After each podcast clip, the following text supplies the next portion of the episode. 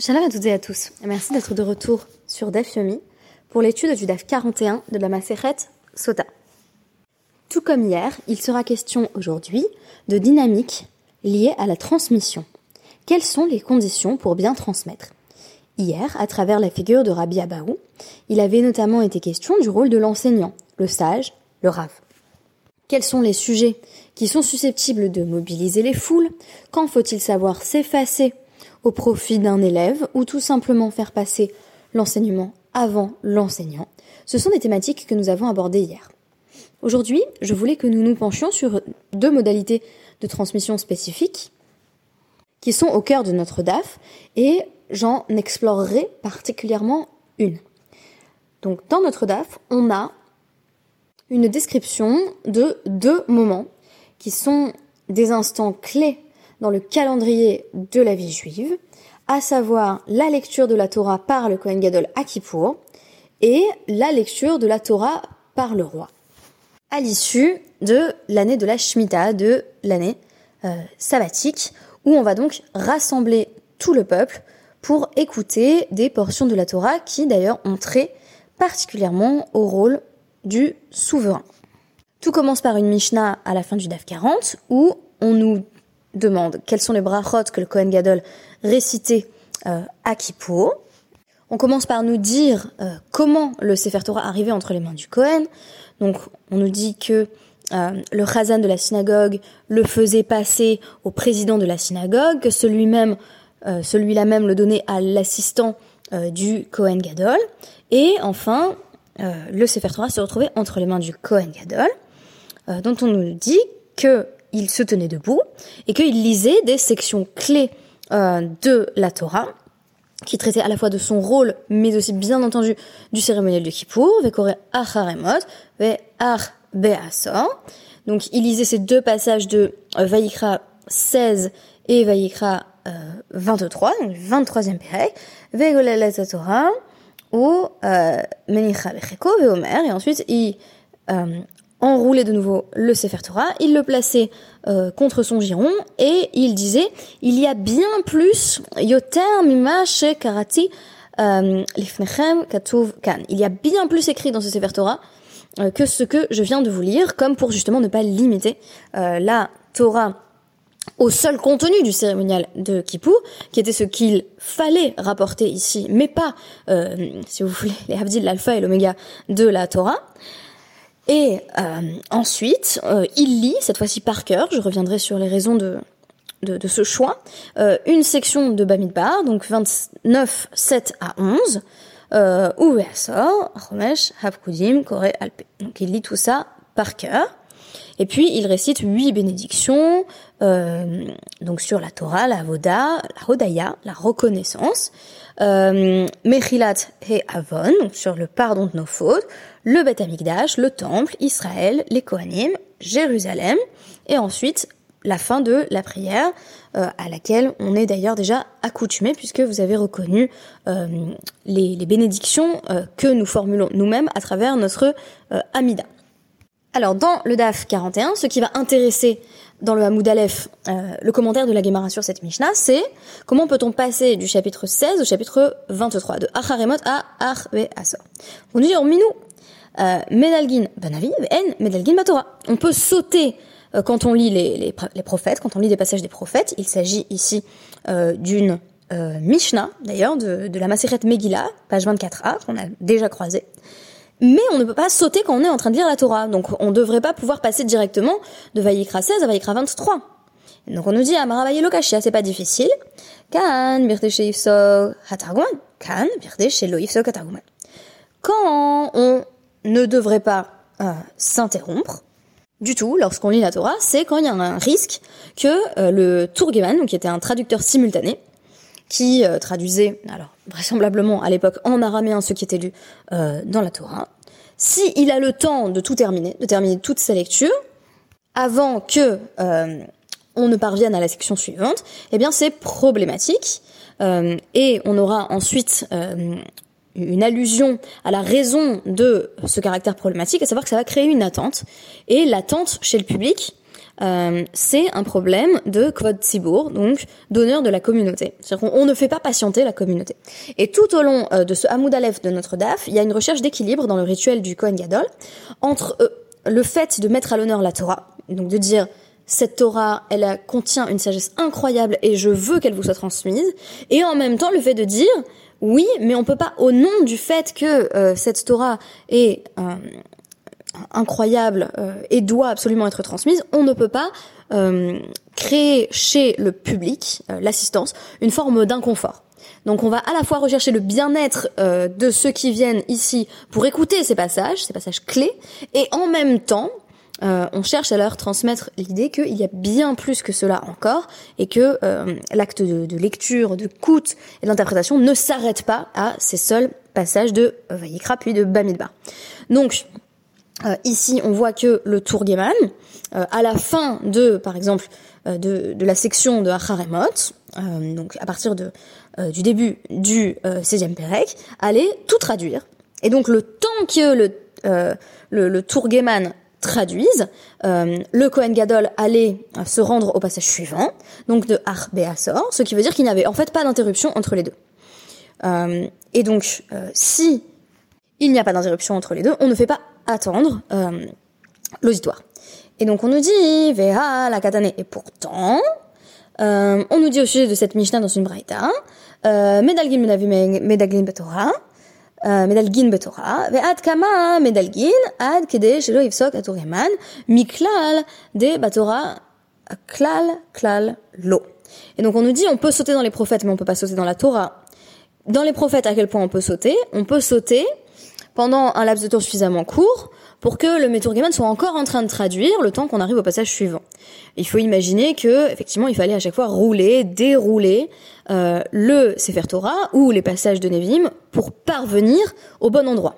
Vous voyez à peu près, je pense, si vous vous rendez fréquemment à la synagogue, le temps que ça peut prendre euh, pour se rendre d'une section à l'autre, qui effectivement pas du tout euh, le, même nombre de temps selon qu'on doive passer euh, quelques euh, prakim plus loin ou selon qu'on doive carrément aller dans un autre livre du Chumash, donc en l'occurrence passer de Vaikra à Bamidbar.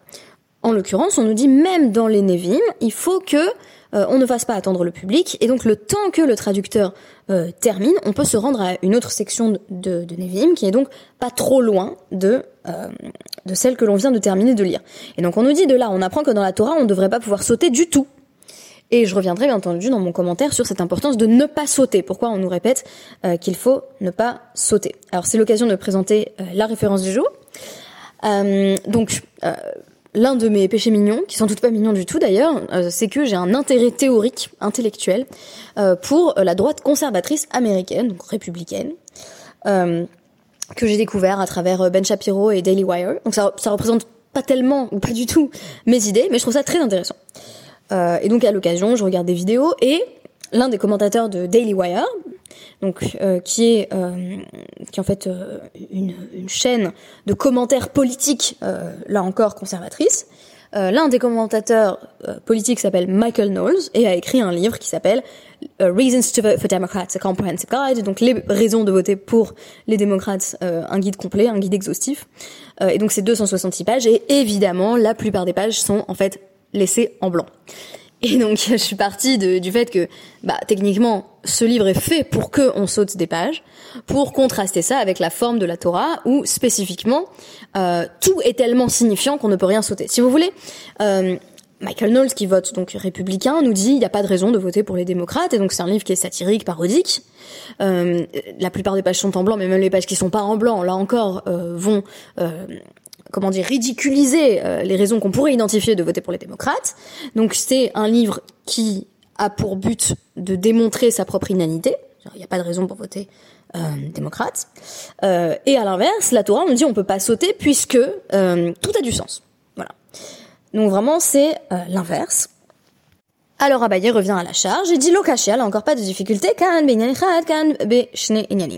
Dans la Torah, alors on ne peut pas sauter euh, quand il s'agit de deux sujets différents. On peut pas passer, euh, euh, je sais pas moi, d'un passage sur la Shemitah tout à coup le rituel de Kippour. En revanche, passer d'un passage de Vayikra au passage de Vayikra suivant qui parle toujours du rituel de Kippour et du rôle du Kohen Gadol, ça, ça ne poserait pas de problème.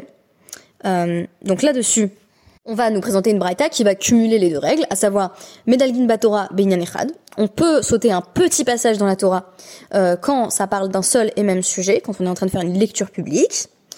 Euh, ben et quand on est en train de lire les prophètes, on peut même changer d'un sujet à l'autre. Mais dans un cas comme dans l'autre, il faut que ce soit le temps que euh, notre traducteur, pas simultané, mais en fait en, succession. C'est-à-dire qu'une fois qu'on a fini de lire tout en hébreu, euh, le Tourgueman retraduit tout en langue vernaculaire, donc vraisemblablement à l'époque l'araméen. Le temps que le traducteur arrive à la fin, on a trouvé le passage suivant, donc dans la Torah sur le même sujet, donc en l'occurrence le 23e euh, Pérec de Vaïkra, et dans les Nevi'im, ça peut même être sur un autre sujet pour peu qu'on ne fasse pas attendre euh, le, le, public, et on nous précise simplement que euh, que dans, dans, dans, les prophètes, il est très important, quand bien même on, on, changerait de sujet euh, et on passerait à la lecture d'un autre endroit, de ne pas lire tout dans le désordre et donc de ne pas commencer par la fin puis lire le début ensuite pour garder vraiment une unité, pas seulement thématique, mais aussi euh, une, une unité de construction. C'est-à-dire qu'on ne peut pas comme ça euh, annoncer, par exemple, euh, lire la fin d'une prophétie qui annoncerait la consolation et puis passer au début, au contraire, on aurait un langage beaucoup plus chargé de menaces parce que en changeant l'ordre, on change bien entendu la compréhension. Poursuivons encore quelques mots dans la Gemara sur l'amour que ce geste du Kohen Gadol semble exprimer. On nous dit Golel donc citation de la Mishnah, il réenroule le Sefer Torah une fois qu'il a fini donc ces deux passages de lecture et il le place contre euh, contre son torse et, il dit mais il y a tellement de choses dans la Torah que j'ai pas exprimé aujourd'hui et on nous dit pourquoi ça a quoi chez le lehotzi la Sefer Torah pour que on ne médite pas du Sefer Torah euh, pour que euh, on sache que cette lecture était fiable et que en même temps le Sefer Torah ne se résume pas à cela. Et ensuite, on va bien entendu nous poser la question, pourquoi est-ce qu'il doit lire le dernier passage par cœur? Alors, le passage de Bamidbar, en fait, c'est Bamidbar 29, 7 à 11. Donc, ce, ce sont euh, seulement euh, quelques psukim à retenir par cœur pour le Kohen Gadol. Mais on nous dit euh, Ve lichre, laissez euh, Et pourquoi on lui laisse pas euh, le temps de réenrouler le rouleau de la Torah pour arriver à ce deuxième passage? Et là, on nous dit les fiches chez En Sefer Torah Parce que, selon euh, Ravuna Bar Yehuda, ce qui est rapporté au nom de Rav Shechet, euh, on ne peut pas réenrouler un Sefer Torah en raison du Tzibour, de la communauté, euh, parce que on ne fait pas patienter euh, la communauté. Et peut-être que l'idée derrière toute cette représentation autour du Sefer Torah, c'est pas simplement le message, je vais vous transmettre un message, c'est qui pour, il faut que vous compreniez de quoi ça parle, mais c'est nous dire aussi, attention, tout ce qui est autour va jouer un rôle sur la manière dont le message va être reçu. Et donc la transmission, c'est pas seulement dire, écoutez, c'est qui pour, et ça tombe bien dans la Torah, on nous explique ce qui va se passer et quel est ce rituel et quel est ce cérémonial. On nous dit, même l'attente, même les temps avant, les temps après, ce qui rythme cette lecture, eh bien, ça joue un rôle sur la transmission. Donc, si vous voulez, il faut mettre tous les curseurs à fond. Il faut à la fois montrer tout le respect qu'on a pour le Sefer Torah, montrer à quel point il est complexe, euh, passionnant, euh, et à quel point on n'en viendra jamais à bout. Et en même temps, il faut prendre en compte le fait que on a devant soi des personnes qui peuvent euh, s'impatienter ou sortir de l'état d'esprit requis pour pleinement comprendre ce qui se joue. Donc là encore, bien entendu, pour quiconque enseigne, cela va totalement de soi, mais euh, on est en train de, réitérer ici que ce qui compte, ce n'est pas tant le message qu'on essaye de faire passer que la manière dont on va créer les conditions possibles euh, de réception de ce message.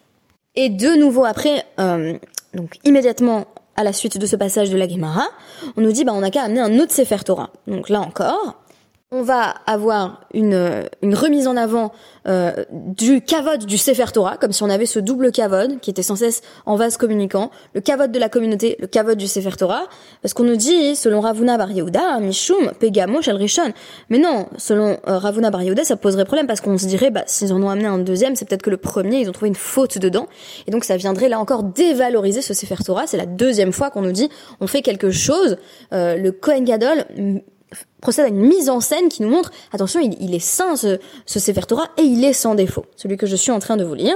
Et donc euh, Rabbi Shimon ben Lakish va ramener une autre raison, à la chik d'ailleurs, parce qu'en plus ramener un autre Sefer Torah, ça fait bénir de nouveau, et en fait euh, c'est une bénédiction qui est levatala, qui est inutile, parce qu'on a déjà euh, béni pour cette unité de lecture. Et enfin pour euh, pour, pour vraiment terminer euh, cette, euh, cette logique que j'appelais une logique de vase communicant, de montrer le cavote de la communauté et le cavote de la Torah, euh, on a affaire jusqu'ici à, une mise en scène qui est très intéressante, où c'est le Kohen Gadol qui est bien entendu euh, l'acteur essentiel, qui est en représentation, qui enseigne un certain nombre de choses. Et on nous dit que par la suite, lorsque le Kohen Gadol avait terminé euh, la récitation de toutes les bénédictions, chacun euh, rentrait euh, chez soi et sortait un Sefer Torah et lisait directement dans le Sefer Torah. Et on nous dit, mais à quoi ça sert en fait euh, C'est bon, on a lu les passages qu'il fallait, alariquement on, on, est bon. Et on nous dit que euh, c'était pour euh, montrer son Sefer Torah, montrer à quel point il était beau ce Sefer Torah, pour exprimer une véritable affection, un véritable amour de la mitzvah un peu comme à Simchat Torah, euh, on va danser avec euh, euh, tout, tous les Sifrei Torah que, que, contient la synagogue, on va tous les montrer, leur faire honneur. on nous dit ici aussi, c'est comme si le Kohen Gadol avait véritablement assuré cette entreprise de transmission, puisque désormais chacun se dit, ben je vais rentrer chez moi et je vais en fait faire la même chose. Je vais de nouveau me plonger dans ce Sefer Torah. Et, euh, et cela va me permettre d'appréhender la profondeur du message qu'il recèle. Donc de tout ça, on apprend de nombreuses choses. D'une part, comme je l'ai souligné, que euh, le message est indissociable de la manière dont il est communiqué, de sorte que euh, le Kohen Gadol doit procéder à une forme de mise en scène, hum, qui est d'ailleurs une mise en scène qui a pour visée d'être répétée. On nous dit c'est une lecture et en fait, si tu as compris quelque part la lecture, ben, tu dois rentrer chez toi et prendre ton propre Sefer Torah et dire, il est magnifique ce Sefer Torah. Avoir vraiment compris ce qu'a fait le Kohen Gadol, c'est... Euh, c'est ensuite le prendre en charge, le prendre sur soi soi-même. Donc on n'est bien entendu pas dans une logique de d'enseignement qui serait de l'ordre de la réception pure, mais, mais dans une véritable transmission qui implique qu'ensuite soi-même euh, on soit investi vis-à-vis du Sefer Torah dans un rapport direct. Euh, la Torah, enfin, nous avons vu, moi, le passage qui m'intéressait le plus, c'est euh, cette idée de, de, de, sauter des parties ou non. Euh, et donc on nous dit attention à ne pas penser que on peut aller d'un sujet à l'autre, étudier dans le désordre. Pour moi, il s'agit là de la nécessité établie par les sages, soulignée par les sages, euh, de euh, rappeler que la Torah est un système complet. Euh, la Torah ne s'appréhende pas à travers des sources choisies, euh, des, euh, morceaux d'anthologie, si vous voulez. Bien qu'il soit nécessaire pour euh, l'intérêt de Kippour, de la fête elle-même, pour comprendre ce qui est en train de se passer, de ne pas passer toute la journée à lire le Sefer Torah, mais de rester dans le sujet, on nous dit attention, on garde une unité thématique, oui, mais la Torah en même temps est bien plus que cela. On ne saute pas des parties. Je sais qu'à l'heure actuelle, il y a, des débats sur euh, la possibilité, par exemple, euh, lorsque nous, avons lu euh, le, passage sur l'homosexualité masculine, sur l'interdit de certaines pratiques homosexuelles masculines. Euh, J'ai des personnes de, de Maïe Shiva qui ont, qui ont demandé euh, au Rocher Shiva est-ce qu'on pourrait lire ce passage à voix basse ou ne pas le lire ou le sauter? Et donc là, on nous dit euh, quelque part, moi, je, je, vois une réponse à ça dans euh, dans ce DAF en disant, euh, bah en fait non, on ne peut pas en sauter des parties sur la base de, de par exemple d'éléments de, de, sensibilité personnelle ou, ou même sur la base de l'observation qu'il existe des passages choquants ou déplaisants. Euh, on ne peut pas sauter, au contraire, on doit honorer la Torah tout entière dans toute sa complexité, y compris avec euh, ce qui euh, choque, ce qui dérange. et c'est seulement ainsi, c'est seulement à travers toute cette mise en scène que j'ai essayé de détailler aujourd'hui à travers le personnage du Kohen Gadol, que l'on peut faire en sorte que chacun rentre chez soi en disant moi aussi j'aime mon Sefer Torah et je le sors et je le montre et c'est ainsi que j'exprime à mon tour ma fidélité envers ce qui m'a été donné. Merci beaucoup et à demain.